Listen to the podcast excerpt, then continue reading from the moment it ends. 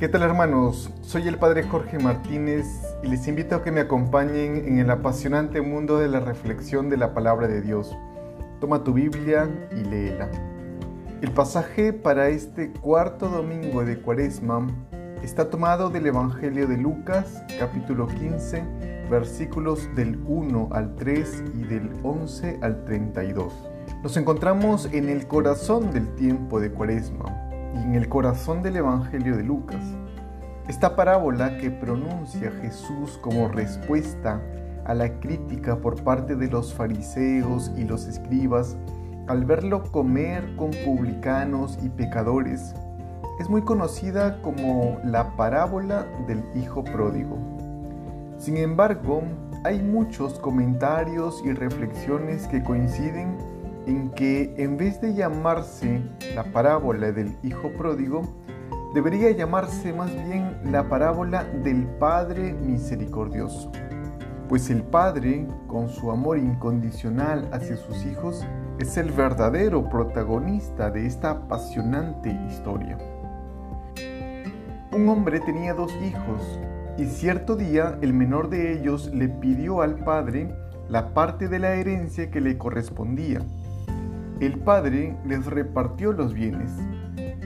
Pocos días después, el hijo menor, juntando todo lo suyo, partió a un país lejano y allí derrochó su fortuna viviendo perdidamente. Cuando lo había gastado todo, vino por aquella tierra un hambre terrible y comenzó a pasar necesidad. Fue entonces a servir a casa de un habitante de aquel país que lo mandó a sus campos a cuidar cerdos. A veces puede suceder así con nosotros, hermanos.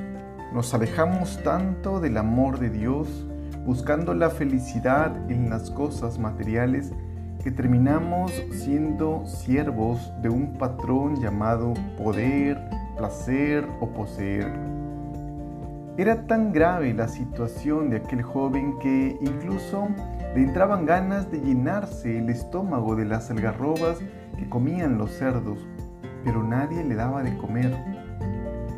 El hambre que siente ese hombre no es un hambre físico, es un hambre de Dios, hambre de felicidad, hambre de perdón. Pero nada lo puede saciar, porque no hay nada sobre la faz de la tierra que pueda saciar el deseo de eternidad que solo Dios puede dar. El estado de indignidad de este hombre por haberse alejado de su Padre Dios, por haber derrochado sus dones, sus talentos, por haberse hecho esclavo de patrones explotadores, por sentirse tan vacío que ni siquiera el alimento de los cerdos lo puede saciar, lo lleva a entrar en sí mismo reflexionar y decir, ¿cuántos trabajadores en la casa de mi Padre tienen abundancia de pan, mientras yo aquí me muero de hambre? Ahora mismo me pondré en camino e iré a la casa de mi Padre y le diré, Padre, he pecado contra el cielo y contra ti, ya no merezco llamarme hijo tuyo Trátame como a uno de tus trabajadores. Trátame como a uno de tus trabajadores. Recordemos bien esta frase. La diferencia entre ser trabajador y ser el hijo radica en el motivo de la obediencia.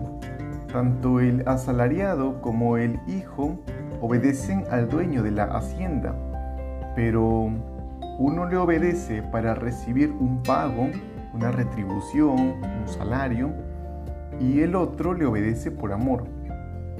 Este hijo menor ha llegado a tal punto de desamor propio y sentimientos de inferioridad que ya no se considera hijo de su padre. Lo sigue llamando padre, pero no se siente hijo. Esto lo podemos evidenciar fácilmente en el castigo que él mismo quiere infligirse pues planea decirle a su padre, trátame como a uno de tus trabajadores. Es así como se puso en camino a donde estaba su padre. Cuando todavía estaba lejos, su padre lo vio y se conmovió. y corrió a su encuentro, se le echó al cuello y lo cubrió de besos. Su hijo le dijo, Padre, he pecado contra el cielo y ante ti, ya no merezco llamarme hijo tuyo. Pero el padre dijo a sus criados, Saquen enseguida el mejor traje y vístanlo, pónganle un anillo en la mano y sandalias en los pies, traigan el ternero cebado y mátenlo. Celebremos un banquete, porque este hijo mío estaba muerto y ha vuelto a la vida. Estaba perdido y ha sido encontrado. Pongamos atención, hermanos, en un detalle muy importante. El hijo que ya no se siente hijo viene con un discurso y un castigo para sí mismo. El padre le permite pronunciar el discurso, pero no le permite pronunciar el castigo. El discurso era el siguiente. Padre, he pecado contra el cielo y ante ti, ya no merezco llamarme hijo tuyo. Y el castigo era la parte final Trátame como a uno de tus trabajadores, como a uno de tus asalariados, de tus siervos. Pero el padre lo interrumpe y manda que lo vistan, que le pongan sandalias, le pongan un anillo y maten el cordero cebado para hacer una fiesta. ¿Por qué el padre no permite que el hijo se infrinja un castigo convirtiéndose en siervo? En otras palabras, ¿Por qué el hijo no puede renunciar a ser hijo? Porque el ser hijo no es una cuestión de méritos. Ser hijo es un regalo, es un don, es una gracia de Dios.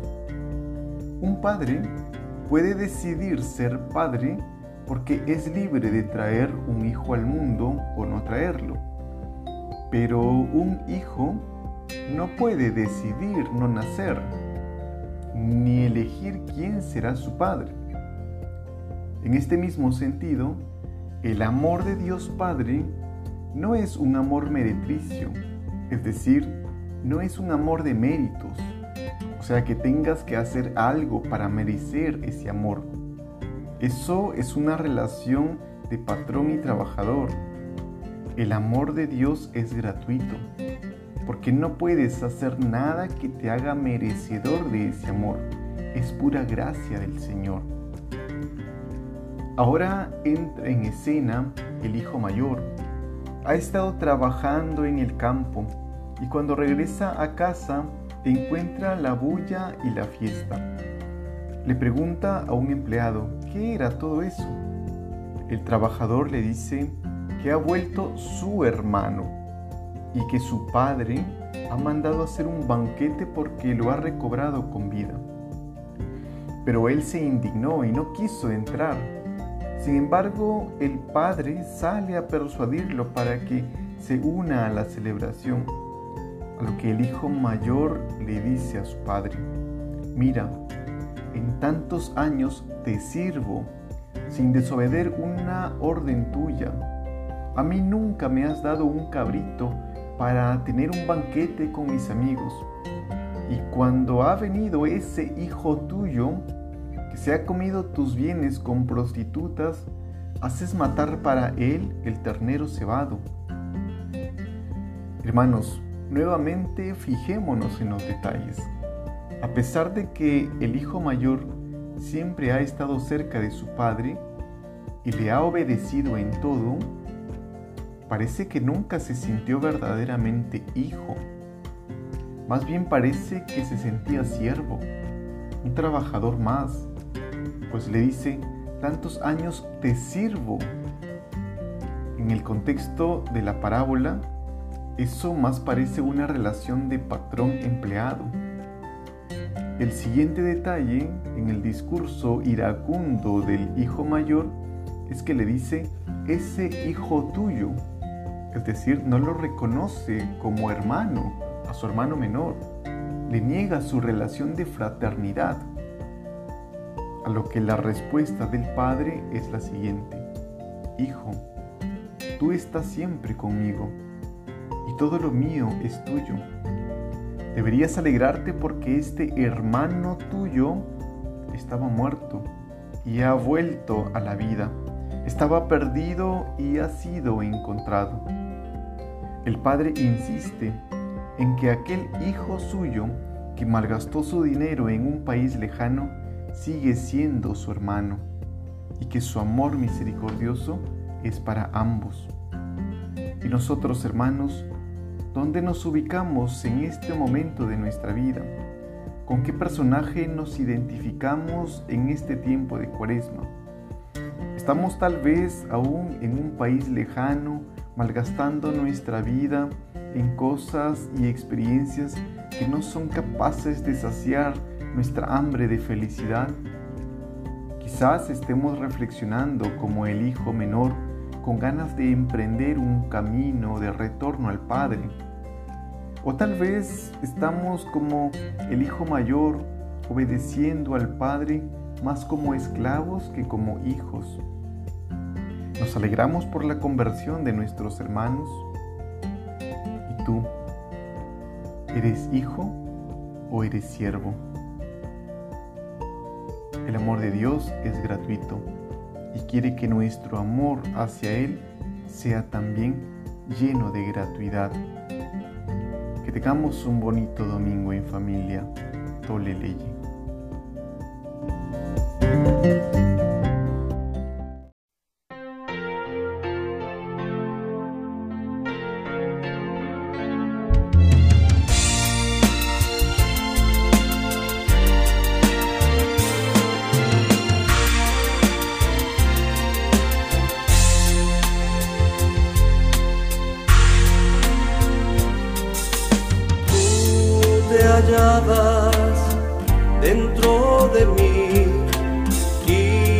Tan lejos, tan lejos de ti, como me encontraba, falto de hermosura, me precipitaba hacia las cosas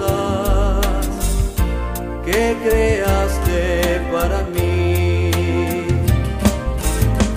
tarde te amé, qué tarde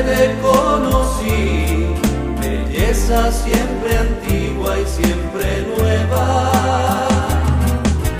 Qué tarde te amé, qué tarde te conocí, belleza siempre antigua y siempre nueva. Tú estabas, estabas conmigo pero yo no estaba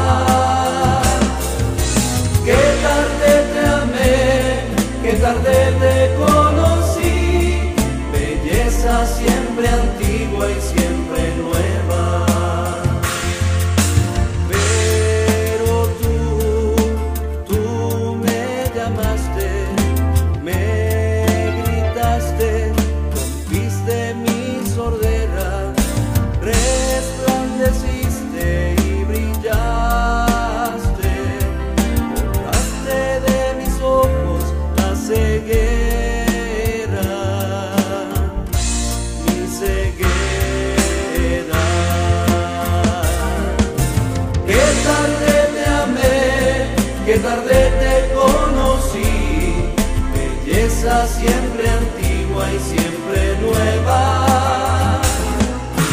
Qué tarde te amé, qué tarde te conocí, belleza siempre antigua y siempre